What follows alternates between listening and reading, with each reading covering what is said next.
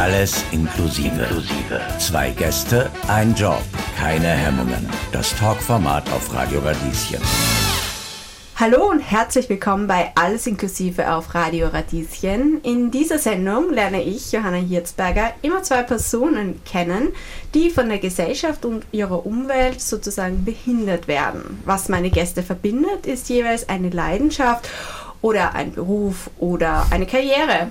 Zum Beispiel Vera und Cornelia, beide sind auf einen Rollstuhl angewiesen und beide sind international anerkannte Tänzerinnen und Tanzlehrerinnen wenn man immer wieder abgelehnt wird, man zweifelt dann äh, wirklich an sich selber. Man denkt, sie haben die anderen vielleicht recht und die gehört da nicht her. Ja. Es, ist, es ist jedes Mal wie ein Schlag ins Gesicht. Also es ist eine Diskriminierung auf so offene Art und Weise und wo ich wirklich bei den Tanzlehrern gemerkt habe, die haben einfach Angst, dass, dass sie das Niveau der Klasse nicht halten können. Oder Sebastian und Markus, die beiden DJs, möchten Menschen, Zitat, Angst vor Behinderungen nehmen. Dass die Leute halt behinderte Menschen ansehen, als ob sie normal wären. Wir sind ja normale Menschen. Meine heutigen Gäste verbindet mehr als eine Leidenschaft oder ein Beruf. Aber beginnen wir am besten von vorne, würde ich vorschlagen. Ich freue mich sehr, dass ihr zu Gast im Studio seid. Hallo und herzlich willkommen, Michael und Lukas. Hallo. Hi. Ihr habt mehr als nur eine Sache gemeinsam und zwar verbinden euch Hobbys, ein Ort, ein konkreter, auch ein Beziehungsstatus und wahrscheinlich noch vieles, vieles mehr. Was meine erste Frage an euch wäre, was verbindet euch eurer Meinung nach denn am meisten? Also meiner Meinung nach ist es die Informatik größtenteils und die Faszination von Computerspielen. Ja, mag ich äh, gerne zustimmen. Einerseits natürlich alles, was technisch ist. Das ist auch eine, eine meiner großen Leidenschaften. Nicht umsonst war ich über 20 Jahre Informatiker, bevor ich in den Lehrberuf gewechselt bin. Ähm, zusätzlich aber sicher auch das, was unsere Lebensgeschichte verbindet. Und zwar das eben das Thema Autismus. Ja, und in dem Fall, also was uns jetzt betrifft, das ist ja nur ein Teilaspekt. Heutzutage spricht man auch meistens von Autismus-Spektrumstörung und ein Teil ist eben Asperger, das Asperger-Syndrom, das wir beide eben diagnostiziert haben. Mhm, darauf würde ich dann auch gerne noch einmal konkret eingehen. Ähm, vielleicht bewegen wir uns noch mal kurz zurück zum Thema Informatik und Computerspiele. Äh, was begeistert dich denn daran, Lukas? Es macht Spaß. Also lange Zeit war ich halt in Simulatoren relativ tief drin. Also Bus-Simulator und sowas habe ich regelmäßig gespielt. Mittlerweile gehe ich mehr auf Strategiespiele und Grand Strategy rüber. Also mehr komplexere Ansätze. Okay, ich glaube, du musst dann noch eine kurze Erklärung geben. Die meisten Zuhörer und Zuhörer haben keine Ahnung, was du gerade gesagt hast. Also ein, ein Simulator macht halt genau das, was der Name sagt. Es simuliert ähm, einen Beruf in dem Sinn. Im Fall des Bussimulators halt den Beruf Busfahrer. Cool, das heißt, man hat dann einen großen oder einen Bildschirm und da sieht man Land Landschaft, oder? So ungefähr. okay. Ich kann mir gerade irgendwie vorstellen, dass das andere irgendwie total unspannend finden. Aber es hat schon eine gewisse Faszination. Ja, was ist für dich die Faszination dahinter? Naja, bei mir, bei mir war es ja teilweise ein bisschen anders. Äh, die Technik hat vor vielen Jahren ja noch nicht, war nicht noch nicht so fortgeschritten wie jetzt. Für mich war der Computer auch ein bisschen immer Rückzugsort, weil es einfach für mich wesentlich einfacher war, mit dem Computer umzugehen als mit Menschen. Mhm. Ja, und dementsprechend, äh, Computer handelt logisch, der macht das, man sagt immer, egal, auch wenn sich viele heutzutage über Computer beschweren, aber grundsätzlich macht er das, was der User, also der Benutzer ja eingibt, das kommt am Schluss auch raus. Der Computer vereinfacht viele Dinge und der Computer vereinfacht nicht nur Kommunikation, sondern eben auch eine für uns sage ich jetzt mal auch einfach, oder darf ich uns sagen, ja, du korrigierst mich, wenn es nicht stimmt, eine einfache Beschäftigungsform auch. Ja, das stimmt schon. Noch einmal abgesegnet von Lukas. Ja, ich muss immer aufpassen. Äh, ich, ich, tendiere dazu, immer von uns zu sprechen und oft meine ich ja nicht mal nur den Lukas und mich, sondern generell, dass ich sage, äh, äh, Asperger-Autisten sind zum Beispiel oft so oder so. Aber das ist so unterschiedlich, deswegen heißt es ja Autismus-Spektrum, dass man heutzutage auch sagt, kennt man einen Autisten, dann kennt man genau einen Autisten weil keiner gleich ist. Genauso wie kein Mensch gleich ist, ist auch, äh, kann man nicht sagen, die drei Symptome zusammen ergeben äh, eine Autismus-Spektrum, ja, ich nenne es jetzt einfach Behinderung, ja. Das ist jetzt eigentlich die Paradeüberleitung, die du mir jetzt schon wieder geliefert hast. Also es geht sehr smooth voran. Ich glaube, wir werden zwischendurch vielleicht noch ein bisschen hin und her springen. Ähm, ja, eine Grundidee für alle, die die Sendung vielleicht noch nicht kennen, ist, dass man das Menschliche und Zwischenmenschliche in den Vordergrund rückt und ja in den meisten Sendungen gar nicht äh, so wirklich über Behinderungen spricht, weil oft Behinderungen ja nur durch das Umfeld entstehen und Ziel der Sendung ist, das ein bisschen abzubauen. In eurem Fall ist aber auch ein Teil der, des Behindertwerdens, dass es nicht sichtbar ist und dass vielleicht dadurch auch Missverständnisse entstehen oder Herausforderungen entstehen. Habe ich das richtig zusammengefasst? Kann man das so sagen? Es stimmt schon, aber es ist halt nicht so extrem wie bei extremeren psychischen Erkrankungen, würde ich mal sagen. Autismus ist halt, ja, sag du mich halt. Ja, ja, Lukas, du musst aber auch aufpassen, dass natürlich eben, wie ich gerade vorher gesagt habe, jede Ausprägung anders ist. Und es gibt äh, Autisten, die wirklich sehr stark betroffen sind, die sich wirklich schwer tun, überhaupt in der Welt, in der wir leben und in der Gesellschaft sich überhaupt zurechtzufinden. Bis hin zu, und ich sage es mal auch zu mir, weil äh, es ist nicht äh, selbstverständlich, als Lehrer an einer Schule zu sein. Dementsprechend wird es auch eben, wie du richtig sagst, selten gleich erkannt. Ja, also das bringt doch oft Missverständnisse mit sich. Oft denkt man bei Autisten an, an Rain Man oder so, ich weiß gar nicht, ob der heutzutage überhaupt noch bekannt ist. Äh, ein Film mit Dustin Hoffmann, sehr sehenswert, aber da geht es wirklich um einen Autisten, der eigentlich schon fast der Welt ein bisschen entrückt ist. Äh, So ist es aber nicht. Und ganz viele Menschen, die gehen, denen man tagtäglich bege- begegnet, könnten eigentlich äh, autismusbetroffene Menschen sein. Und es ist ja nichts anderes als eine andere Art der Wahrnehmung. Dementsprechend sieht man auf den ersten Blick nichts. Also ich glaube, wir schauen auch jetzt nicht unbedingt so aus, als, würden, als wären wir, also auf den ersten Blick, als wären wir besonders eingeschränkt. Äh, aber es gibt halt, wie du richtig gesagt hast, die Umfeld, das Umfeld, die Gesellschaft, die eigentlich das ist, was uns ein bisschen äh, das Leben erschwert, ich sag's mal so.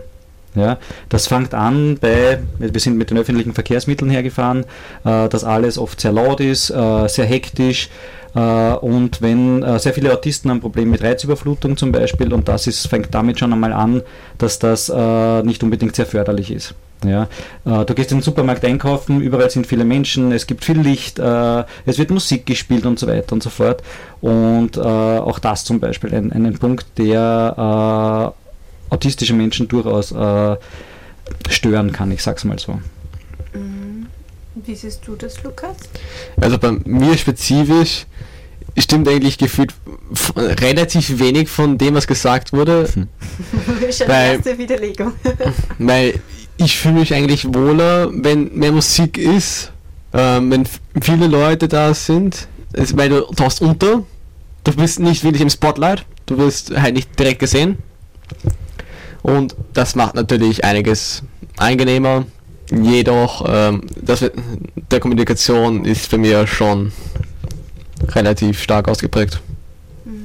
Ja, aber ich sehe das gar nicht als Widerspruch. Das bestätigt nur, dass jeder äh, Autist anders ist und dementsprechend auch unterschiedliche starke Ausprägungen in den unterschiedlichen Bereichen hat. Unterhaltet ihr euch dann auch selber über eure gemeinsamen oder Dinge, die ihr ähnlich wahrnimmt und Dinge, die bei euch ganz unterschiedlich sind? Schon hin und wieder, aber nicht wirklich tagtäglich oder so. Wann es aktuell ist. Also wenn irgendwas passiert, wo wir sagen, okay, ja, wie, wie, wär da, wie war das für dich oder wie hast du das empfunden, ist das immer ganz interessant, finde ich, eine, eine ähnliche, also eine Meinung einer, einer ähnlich empfindenden Person zu haben, ja. Fällt euch da ein Beispiel ein, wo das vielleicht euch auch geholfen hat? Ja, ich, ich, jein, äh, ich, ich sag mal, ähm, das sind so, glaube ich, auch Themen, die in der Schule, ja, also wenn er mir erzählt, welche Probleme er in der Schule vor allem hatte, jetzt ist es besser, oder auch im sozialen Umfeld, dass ich ihm sagen kann, ja, ich, ich weiß, wie sich das anfühlt. Ja, und ich glaube, das ist schon etwas, was helfen kann, dass man gesehen wird. Und gerade mit eben, wie ich vorher gesagt habe, so einer unsichtbaren oder fast unsichtbaren Behinderung, äh, ist es oft so, dass ich gerade in meiner Jugend oft erlebt habe, von wegen, ja, stell dich nicht so an zum Beispiel. Und da äh, Verständnis zu erfahren, dass das nicht so einfach ist, äh, sich anzustellen, äh, kann ich mir schon gut vorstellen, dass das hilfreich ist. Wie ist es eigentlich dazu gekommen, dass ihr die Diagnose erhalten habt? Und ich habe vielleicht noch eine Frage vorab. Ähm, als ich mir überlegt habe, wie man diese Frage formuliert, habe ich mich gefragt, sagt man, ähm, man leidet unter Autismus? Weil irgendwie kommt mir das komisch vor. Also hat. ich würde es eher sagen, man hat. Sehe ich genauso, ähm, weil wir leiden in Wirklichkeit ja nicht an dem Autismus. Es Ja. ist ja nicht wirklich eine extreme Einschränkung. Und wir haben ja nicht, sagen wir jetzt, Schmerzen durch den Autismus, sondern eigentlich, äh, wir sehen halt und empfinden Dinge anders. Und das, was wir erfahren, ist eigentlich, wie gesagt, äh, das Umfeld, das es uns schwerer macht, manche Dinge oder anstrengender macht manchmal. Manchmal ist das Leben halt einfach furchtbar anstrengend. Ja, äh, ich habe auch letztens, äh, ich, ich bin auch in unterschiedlichen Autistenforen und, und sozialen Netzwerken auch unterwegs und da war auch die Frage zum Beispiel, ist es, ist es für euch schwierig oder ist es vielleicht anstrengend, ja, Autist zu sein? Und äh, das gibt mir ja vielleicht oft nicht so ganz gern zu, aber ich finde schon, dass es, also für mich persönlich, ich hätte gesagt, ja, es ist anstrengend.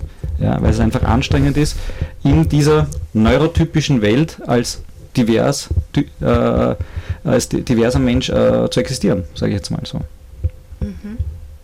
Okay, gut, dann hätten wir das auch geklärt. Weil, wie gesagt, mir kam es dann auch komisch vor. Ich habe auch gedacht, das ist ja aber nicht wirklich unter das Leiden in der Form. Ähm, zurück zur eigentlichen Frage. ähm, wie seid ihr diagnostiziert worden? Wie ist es dazu gekommen? Also begonnen hat es eigentlich mit dem Lukas, der als Kleinkind schon eher auffällig war. Ich weiß ja nicht, ob er das jetzt hören mag, aber er war ein Schreibaby, er hat sehr viel geschrien, er hat äh, das erste Jahr überhaupt nicht durchgeschlafen. Er war sehr stur, sehr eigensinnig. Also das, was man jetzt sozusagen von außen sehen würde, ohne weiter darüber nachzudenken. Das ging dann so weit, dass er, glaube ich, mit knappen drei Jahren gemeint hat, er packt seinen Koffer und sucht sich eine neue Familie und zieht aus. Das kann man jetzt recht lustig sehen, aber das war eigentlich für uns schon damals ein bisschen ein Warnsignal. Äh, die wirklichen Probleme begannen dann in der Schule, wo dann einerseits die ersten sozialen äh, Schwierigkeiten entstanden sind und äh, dann eben auch Aufmerksamkeitsprobleme und eben auch wirklich das Mitkommen und so weiter und so fort. Und wo wir begonnen haben, wirklich einmal äh, Psychiater aufzusuchen oder Psychologen und dementsprechend eine Diagnose anzustreben. Also wir sind weitergeschickt worden ans AKH, die haben da gerade äh, einen Schwerpunkt gehabt und dort ist ausgetestet worden und dann begannen auch wir als Familie uns mehr mit dem Autismus-Thema zu beschäftigen. Also war der Auslöser dann auch für meine Diagnostik. Lukas, an wie viel davon kannst du dich erinnern? Oder an was kannst du dich da erinnern?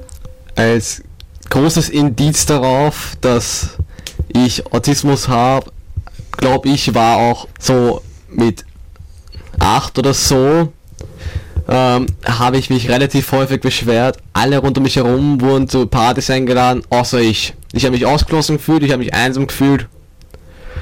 Und also ich habe ich habe mich anders gefühlt. Größtenteils einfach. Ich war sehr traurig und hab und wurde dadurch halt mehr und mehr introvertiert. Und was hat sich dann durch die Diagnose für dich verändert? Also ich habe halt dann, also es war halt, ich habe dann gewusst, was mit mir los ist. Ähm, und ich habe halt versucht, ein bisschen das zu kontern sozusagen, so kam es mir zumindest, so kommt es mir mittlerweile so vor. Und, und habe halt versucht, wieder ähm, den Kontakt zu suchen, würde ich mal sagen. Zu deinen Freundinnen oder Mitschülerinnen Ja. und so. Hast du das dann auch direkt angesprochen? Nein, das habe ich nicht wirklich groß angesprochen. Bis letztes Jahr, im September. Ähm, da habe ich äh, Schule gewechselt, eben aufs TGM. Und ähm, seitdem versuche ich offener damit umzugehen. Warum hast du dich dafür entschieden? Weil ich denke, es bringt sich nicht, es wirklich zu verstecken und ich habe mehr, wenn ich es sozusagen rausschreie. Ja. Ähm, Michael, war das quasi auch in deinem Sinne oder hast du auch das Gefühl gehabt, dass du ähm, in der Entscheidung auch eine Rolle spielst oder Einfluss haben darfst oder sollst? Oder ich kann mir vorstellen, das ist ja auch total schwierig, wenn man Kinder hat, versucht man also furchtbar identifiziert man sich ja damit, oder? Ja, ähm, also habe ich Einfluss gehabt. Ich glaube, klar, Eltern haben immer einen gewissen Einfluss. Für mich war es eigentlich von Anfang an klar, dass es sich da mehr äh, outen sollte, auch wenn ich, kommen wir dann noch drauf, ich selber mir eigentlich schwer tue, kommen wir dann sicher dann noch drauf. Ähm, immer leichter beim anderen das zu sagen. Und zwar deshalb, weil diese Andersartigkeit gerade bei ihm in der Schule schon angekommen ist. Das heißt, er wurde schon ausgegrenzt, äh, er wurde schon separiert und isoliert. Äh, dementsprechend hätte das aus meiner Sicht für die anderen vielleicht eine Erklärung gebracht. Ist natürlich die Frage, wie weit sind Kinder in jetzt einem äh, in einer Mittelschule schon so weit, da Rücksicht zu nehmen, aber trotzdem gibt es dann für den einen oder anderen eine Erklärung, okay, er spricht halt nicht mit mir, weil. Ja, äh, da geht es nicht um Ablehnung oder so irgendwas, sondern äh, der Lukas hat eben zum, ähm, ist äh, Asperger-Autist zum Beispiel. Ja. Und das könnte das eine oder andere erklären. Ja. Ähm, ja, jetzt habe ich es eh schon vorweggenommen. Ich selber bin nicht ganz so offen damit. Oder teilweise. In manchen Beziehungen, äh, in manchen äh, Richtungen schon und manchen nicht. Äh, und zwar deshalb, weil einfach, und das ist etwas, was mich eigentlich eh total stört, es oft mit Defiziten verbunden wird. Ja? Und wenn man eine Behinderung hat, und das ist jetzt egal, ob es jetzt Autismus ist oder etwas anderes, meistens das Negative gesehen wird. Es wird gesehen, was man nicht kann, was man nicht hat. Äh, und das ist ein großes Problem natürlich. Ja? Und deswegen auch bei mir äh, als Lehrer äh, ist meine Sorge in erster Linie daran, also bei mir in der Schule ist es nicht bekannt, und zwar deshalb, weil wenn irgendwo ein Zwischenfall oder irgendwas ist, dann wird das gleich äh, auf eine, also habe ich die Angst davor, dass es gleich auf das, äh, auf die Diagnose reduziert wird. Ja, und das äh, ist etwas, weil ich sage, da sind wir in der Gesellschaft noch nicht dort angekommen, wo wir sein sollten. Äh, Jetzt könnte man natürlich sagen, ja, das kann sein, kann nicht sein, aber einfach die Erfahrungen, äh, die ich in meinem Leben gemacht habe, haben mich einfach zu, diesem, zu dieser Angst ein wenig geführt. Hm, mir ist dazu gerade was eingefallen und zwar im Zuge meiner Recherchen für die Sendung bin ich ja auch immer wieder in Kontakt mit unterschiedlichen Berufsverbänden. Unter anderem habe ich einmal den Berufsverband, und ich nenne ihn gerne, weil es mich wirklich schockiert hat, der SportlehrerInnen angerufen und gefragt, ob es Personen gibt, die mit mir sprechen würden. Und daraufhin war die Antwort, es gibt bei uns niemanden mit Behinderung, wir sind ja Sportlehrer. LehrerInnen. also ich finde, das sagt auch schon wahnsinnig viel für das oder für manche Umfelder aus. Ja, also das sagt eigentlich schon alles, denke ich mir. Ja, warum sollte jemand, der eine gewisse Einschränkung hat, nicht Sport ausüben können oder Sportlehrer sein können? Verstehe ich überhaupt nicht. Ja. Was glaubt ihr, macht auch das ganze Umfeld Schule, nachdem das ja euer beider Arbeitsplatz sozusagen ist, ähm, besonders? Oder einerseits, also was habt ihr gerne daran und andererseits, was sind Herausforderungen? Vielleicht fangen wir mit dem Positiven an. Lukas? Also, ähm, für mich ist halt Schule schon sehr negativ behaftet. Ähm, aber das Positive, was ich daran sehe, ist halt, ich, soll, ich sollte halt hingehen, weil ich lerne dadurch was für die Zukunft. Was ich eventuell irgendwann dann halt brauchen werde. Und außerdem treffe ich dort auch meine Freunde, mit denen ich mich regelmäßig unterhalten kann. Und vor allem im TGM gibt es ein besonderes ähm, Lernsystem, würde ich mal sagen, was dort getestet wird. Und so nennt sich das Lernbüro, wo, wo du halt wie bei einer Universität ähm, den Stoff bekommst und dann alles selbst beibringst. Und das kannst du? Oh Gott, ich bin so ich wäre so kläglich daran gescheitert. Also, ich kann verstehen, wieso, wieso du scheitern würdest. Aber also ich hatte, ich hatte schon. nichts mit mir zu tun. Nein. ähm, also am Anfang war es halt schon schwer. Ich hatte relativ starke Startprobleme. Bin jetzt immer noch leicht mit dem Stoff hinterher, aber ich habe fast alles aufgeholt. Bin jetzt schon fast am neuesten Stand. Sehr gut. Ja, der Vater nickt. Es geht so. Äh, ja, Schule, Schule ist ein schwieriges Thema, muss man einfach sagen. Und, und ich glaube, jeder, der an seine Schulzeit zurückdenkt, weiß, dass äh, viel, vielleicht viel Positives dabei war, aber auch immer wieder auch äh, Sachen, die ein bisschen schwieriger waren. Ja. Und äh, du hast gefragt, was positiv an der Schule für mich ist. Für mich ist Schule dahingehend positiv, weil es für mich der zweite Bereich ist, wo Menschen geformt werden. Neben der Familie äh, ist gerade die Schulzeit etwas, was uns äh, prägt in unserem Leben auch. Ja? Das heißt, wo Weichen gestellt werden, wo äh, gerade auch, und ich, wie gesagt, ich brauche nur an meine eigene Geschichte denken, es in Richtung äh, Depression vielleicht gehen kann, gerade was, äh, und da muss ich nicht mal eine Autismusdiagnose haben, ja, viele Pubertierende, die psychische Probleme haben, äh, und äh, da kann man auch, äh, wie soll man sagen, kleine Samen streuen, wo man einfach versuchen kann, auch den Kindern irgendwie dahingehend zu helfen, nicht nur fachlich, sondern auch vom Sozialen her irgendwie oder vom, äh, ja, vom, vom Gefühl her irgendwo äh, aufgehoben zu sein und äh, zu, ihnen zu zeigen, dass sie ihr Leben meistern können. Mhm. Wenn du so an deine Schulzeit zurückdenkst, wie viel von den Erfahrungen, die du damals gemacht hast, haben auch dazu beigetragen, dass du jetzt noch einmal zurück zur Schule gefunden hast? Wie du gesagt hast, du hattest ja, das war ein zweiter Bildungsweg sicher einiges, ähm, wobei ich grundsätzlich ein sehr guter Schüler war. Ja. Das Ganze rundherum ist ja das Problem. Also das System an sich, weil einfach 50 Minuten ruhig sitzen, äh, wir wissen alle aus was für einer Zeit das stammt, das ist alles eigentlich äh, längst passé. Ich muss auch sagen, die heutigen Lehrer sind Gott sei Dank auch sehr viele bereits äh, da schon wesentlich weiter. Und bei mir war halt einfach die Schulzeit auch abseits der Schule einfach eher eine für mich eher dunkle Zeit und zwar aber in erster Linie das, was der Lukas am Anfang auch gesagt hat, dieses äh, allein sich zu fühlen, ich bin der Einzige, der so ist, äh, niemand versteht mich, niemand weiß, äh, wie ich mich fühle und eben, ich habe das halt auch in einem Buch gelesen über Autismus und das ist, finde ich, so typisch irgendwie, wann kommen die Aliens und holen mich endlich ab und bringen mich auf meinen Planeten und äh, lassen diese Erde hinter sich, wo die ganzen anderen da sind. Ne? Hast du das auch schon mal gehabt, Lukas? Nein. Wieder.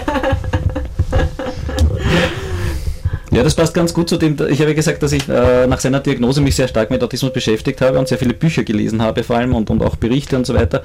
Und ganz viele Sachen, das hat eben dann zu meiner Diagnose geführt. Einfach gesagt, ja, habe ich, kenne ich, kenne ich, kenne ich und oft mehr von mir als von Lukas. Ja. ähm, Lukas, was bedeutet dir das denn auch, dass dein Vater quasi mh, mm, eine gleiche Diagnose hat oder? Ich habe jemanden in meiner Reichweite, der mich halbwegs verstehen kann und mit dem ich auch regelmäßig reden kann, falls was ist. Ich versuche Verständnis zu zeigen, weil ich mir denke, einfach mir hätte es damals als Kind geholfen. Also gerade in meiner Jugendphase, wo ich sehr stark depressiv war, hätte es mir sicher sehr stark geholfen, wenn ich das Gefühl hätte, mich versteht irgendjemand. Ja, und ich habe grundsätzlich oder hatte, meine Eltern leben nicht mehr, aber hatte ein gutes Verhältnis zu meinen Eltern, aber dieses Gefühl konnten sie mir einfach nicht vermitteln. Das verstanden zu werden? Ja. Ein Aspekt, auf den ich noch gern eingehen möchte, den wir auch im Vorgespräch thematisiert hatten, ist das Masking. Mhm. Ähm, wie gesagt, es ist jetzt tatsächlich in der Sendung anders bei, als bei anderen. Wir sprechen schon sehr viel auch wirklich über die Diagnose und verschiedene Formen. Ähm, deswegen finde ich es auch wichtig, dass wir das ansprechen, weil auch, glaube ich, viele nicht wissen, was Masking ist. Vielleicht, Michael, kannst du das erklären und auch gleich auf dein eigenes Beispiel anwenden, weil du meintest, dass das für dich auf jeden Fall zutrifft. Ja, na, definitiv. Also Masking heißt eigentlich das, dass ich anfange, äh, mich gegen meine Natur ein bisschen zu stellen und eben, wie man eben so sagt, Masking eine Maske aufzusetzen und versuche so zu funktionieren, wie das Umfeld es von mir erwartet. Ja. Bei mir hat das jetzt schon relativ jung begonnen. Äh, ich habe bereits in, in, sehr jungen Kindesjahren äh, eben für mich ein ablehnendes Verhalten äh, erfahren, beziehungsweise eben dieses, so wie du bist, bist du nicht okay. Und äh, habe dann eigentlich schon, ganz genau weiß ich es nicht mehr, weil es doch schon lange her ist, aber mit äh, sechs, sieben Jahren begonnen, äh, mich umzustellen und ein einfaches Kind zu werden. Ja. Das Problem ist natürlich in dem Moment, wo ich diese Maske aufsetze, erstmal ist es total anstrengend. Ja. Also musst du vorstellen, du versuchst den ganzen Tag wie anderer zu sein und dieses, äh, diese Maske aufrechtzuerhalten ist sehr anstrengend.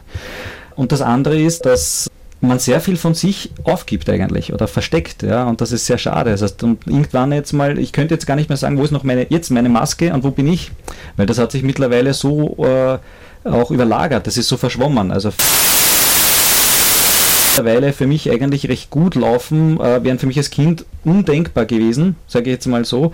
Äh, aber nur deshalb, weil ich einfach dieses Masking teilweise einfach so schon in mich integriert habe. Vielleicht, natürlich ist es dadurch auch manchmal leichter geworden. Aber insgesamt ist es trotzdem einfach anstrengend, sich an die neurotypische Welt zu halten und versuchen, eben als Beispiel nicht aufzufallen oder eben so diesen Ansprüchen zu genügen. Und das ist etwas, was aus meiner Sicht äh, wirklich auch gefährlich ist, weil es krank machen kann. Das wäre auch eine Frage von mir gewesen, wie viel davon hast du abgelegt oder kann man das überhaupt, glaubst du, ganz ablegen? Also ich, ich, äh, einer meiner, meiner Ziele in, in, in, der, in, der, in der Therapie, klingt immer so, als würde eine Therapie, ist für mich immer so etwas, dass, dass ich irgendwas therapiere und dann ist es weg. Ja, das geht ja nicht. Autismus ist angeboren und verschwindet auch nicht. Äh, es geht ja darum, einfach besser klarzukommen. Und eines meiner Themen war eben das, äh, wo der Mensch hinter der Maske. Und ich muss sagen, mittlerweile, also da, ich, ich schwenke dann immer extrem um und denke mir, okay, jetzt muss der raus, der nicht mehr sichtbar ist. Aber das, in der Form geht das gar nicht mehr, weil die, diese Person ist aufgrund, aber jeder ist ja die Summe seiner Erfahrungen. Also ich bin natürlich nicht mehr dieses kleine Kind, das damals diese Erfahrungen machen musste. Ja. Und ja, äh, dementsprechend handle ich und denke ich heute schon anders. Trotzdem ist sicher noch ein Teil Masking dabei. Ja, definitiv. Lukas, wie ist das bei dir? Hast du das bei dir auch schon mal erkannt? Also wirklich erkannt, dass ich mich sozusagen verstelle, war erst in der Mittelschule, wo halt alles sagen wir so ein bisschen mehr schief ging als in der Volksschule. Und dadurch habe ich mich halt mehr angepasst und mehr verstellt. und mittlerweile versuche ich es halt auch wieder abzulegen und wieder ich selbst zu sein und wirklich so, so zu sein, wie ich sein will. Es ist halt ein, ein, ein, wie soll man sagen, das ist halt äh, eine Gratwanderung. Ja, also wie sehr will ich, ich selbst sein und stoße damit aber oft dann auf Grenzen, auf Ablehnung und so weiter und so fort. Oder inwieweit passe ich mich an? Ja, wie in einer Beziehung. Wie viel von mir äh, gebe ich her oder wie viel Kompromiss bin ich bereit einzugehen, ja, damit es funktioniert?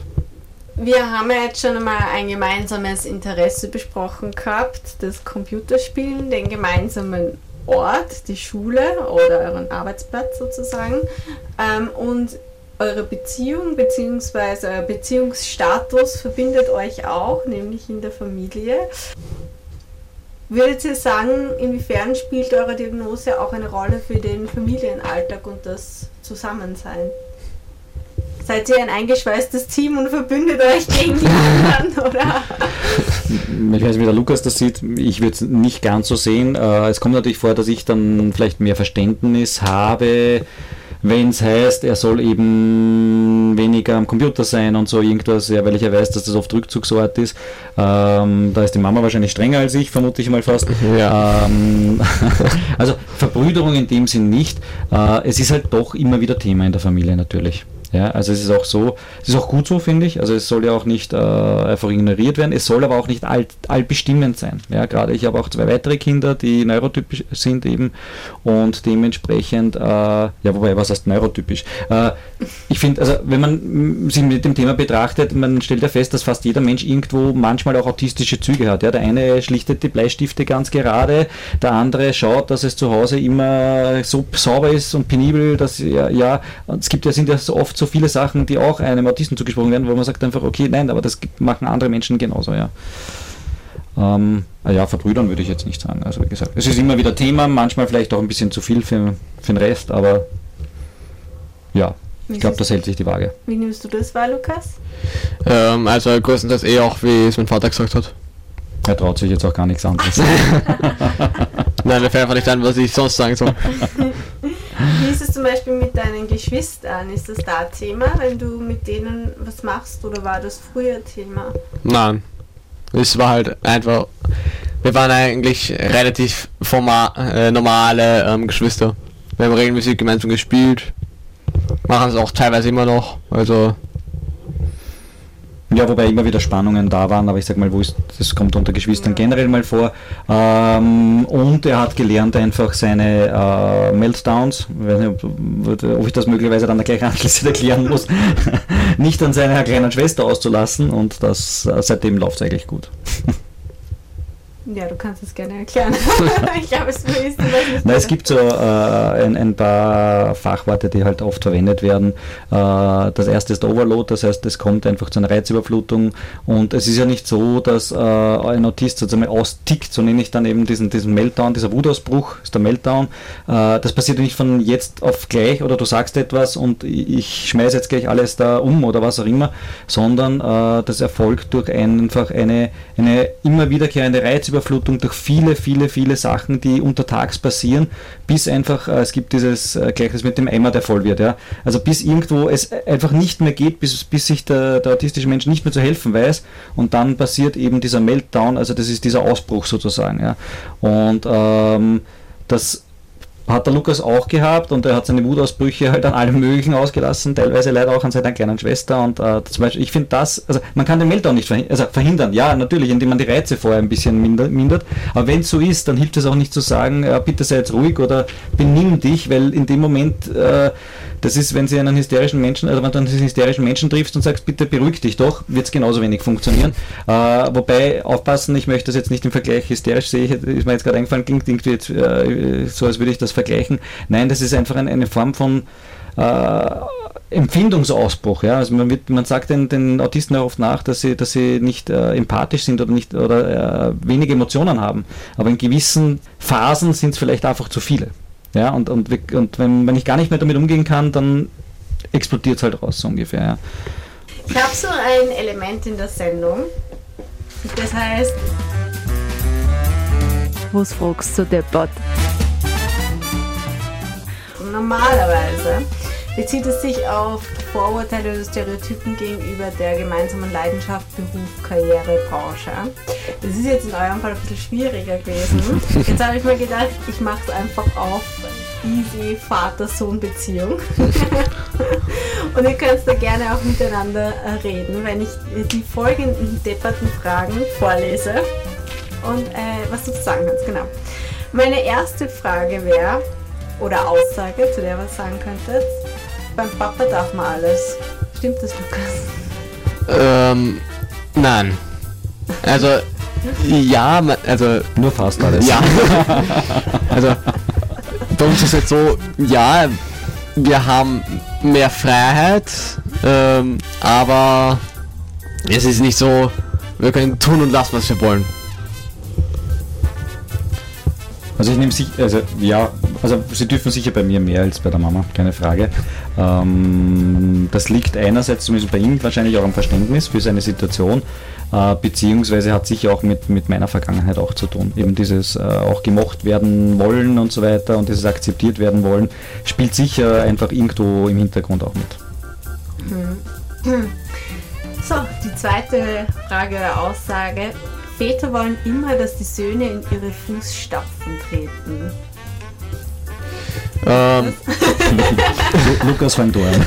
ähm, nein, ich bin von alleine in der IT gegangen. Also ich mich hat halt schon relativ lang Computer interessiert. Bin auch re regelmäßig zu meinem Vater gegangen, als er gespielt hat. Und auch dann halt später zu meinem Bruder, weil er hat ein ähnliches Interesse wenn nicht sogar das gleiche.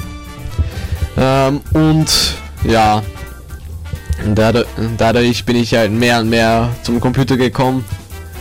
Und jetzt bin ich halt am TGM und lerne halt auch wirklich programmieren und so.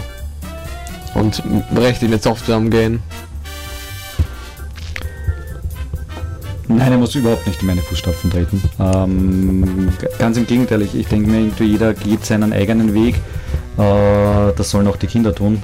Ähm, und äh, genauso ist es richtig, ja. Und, und mein Weg muss nicht der richtige für ihn sein. Hm. Und die letzte Aussage ist, wie der Vater, so der Sohn. ich glaube, da sitzt die falsche Person da. Da müssen wir andere fragen, die uns so erleben, gell? Vielleicht ist es ja auch so. Habt ihr das schon mal öfter von der Familie oder von Freunden gehört? Ähm, also wir haben schon Gleichheiten, aber wir sind halt nicht wirklich fast dieselbe Person. Also wir haben schon noch eigene Interessen und ja.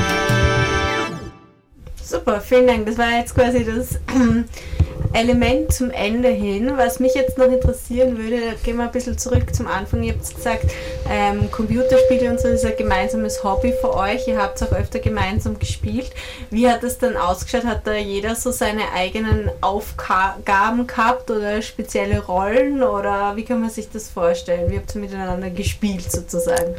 Also größtenteils, also wir alle oder fast alle in der Familie ähm, spielen ähm, Warcraft 3. Also es ist ein Strategiespiel. Du spielst sozusagen deine Rasse, baust ähm, eine kleine Stadt, eine Armee, um halt dann auch die anderen zu vernichten.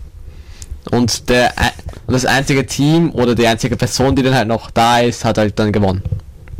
Ja, das klingt natürlich in Zeiten wie diesen politisch, political incorrect, ja. Ähm, aber es ist natürlich so, dass sehr viele äh, Strategiespiele da aufgelegt sind, äh, eben selbst irgendwie jemanden anderen eben äh, zu übertrumpfen. Und das ist zum Beispiel bei dem Spiel nicht anders, bei anderen Strategiespielen auch. Das heißt, es gibt unterschiedliche Teams. Äh, manchmal spielen halt zwei von uns zusammen gegen die anderen zwei oder jeder spielt für sich und so weiter. Und äh, ja, man versucht einfach besser zu sein als der andere. Und ähm, das ändert sich natürlich auch. Zu Beginn, wie sie noch sehr klein waren, also wie sie noch klein waren. Ja, also nicht so, dass sie im, im, Kleinkindalter hinterm Computer sein durften, aber wie sie noch ein paar Jahre jünger waren, genau, drei so ungefähr. Ja. Ja, manchmal, also heutzutage denke ich mir schon, äh, dass bald die Dreijährigen mit den, mit den äh, Smartphones herumlaufen. Also das vielleicht auch nicht, sollte man auch mal überdenken, ob das der richtige Weg ist. Aber wir kommen ab. Ähm, äh, habe ich rücksichtsvoller gespielt mittlerweile, ja, gleich, gleichberechtigte Partner und wenn es gut geht, geht es gut und wenn es halt, ja, wenn man verliert, verliert man, oder? Ja. Also auch das ist etwas, was man lernen darf, ja, zu gewinnen und zu verlieren. Und wer ist im Moment vorne? Mein Bruder. manchmal, manchmal mein Vater. Jetzt hättet ihr aber auch euch selber in den Vordergrund rücken können, er ist eh nicht da. Da kann er sich sprechen. Nein, kein Problem. Das, das gebührt äh, dem Tobias, ja. er ist der Oberzocker sozusagen, der, auch wenn er nicht da ist, ja. Vielen Dank, dass ihr bei mir zu Gast wart im Studio. Danke, dass wir da sein durften. Ja. Außer ihr habt noch abschließende Worte, dann dürft ihr sie gerne noch anbringen. Abschließende Worte. Ähm, was fällt mir ein? Ähm, ja, ich glaube, dass einfach äh, viele Menschen Hürden haben, ja, die sie im Leben äh, meistern müssen. Und äh, an manchen zerbrechen wir, an manchen wachsen wir. Äh, es ist sehr unterschiedlich. Manchmal brauchen wir Hilfe, manchen schaffen wir es alleine. Und was die Hilfe anbetrifft, bin ich der Meinung einfach, dass es in Österreich noch viel zu wenig Unterstützung und Hilfe gibt. Und da gehört noch einfach noch sehr viel gemacht an der Akzeptanz in der Gesellschaft, aber eben auch an Institutionen, die äh, Unterstützung bieten und so weiter und so fort. Mhm. Lukas, magst du noch irgendwas äh, den vielleicht auch der etwas jüngeren Zielgruppe im Publikum mitgeben? Ähm, geht nicht auf. Also, sie, sie überlebt das. Glaubt mir, es nimmt ein Ende. Ja, ähm, sicher. Nein, also geht's nicht auf, haltet's durch. Irgendwann erreicht ihr das, was ihr erreichen wollt. Wenn nicht, schaut, dass ihr ein glückliches Leben führt. Perfekt, super, vielen Dank. Perfekt. Und das sind jetzt wirklich die abschließenden Worte. Herzlichen Dank, dass ihr bei uns wart. Bitte. Bitte, ciao. Tschüss. Übrigens, eine Sache gibt's noch. Wenn euch die Sendung oder der Beitrag gefallen haben, dann hinterlasst uns gerne einige Sterne und eine Bewertung. Das dauert zwei Sekunden und unser Tag ist damit gerettet.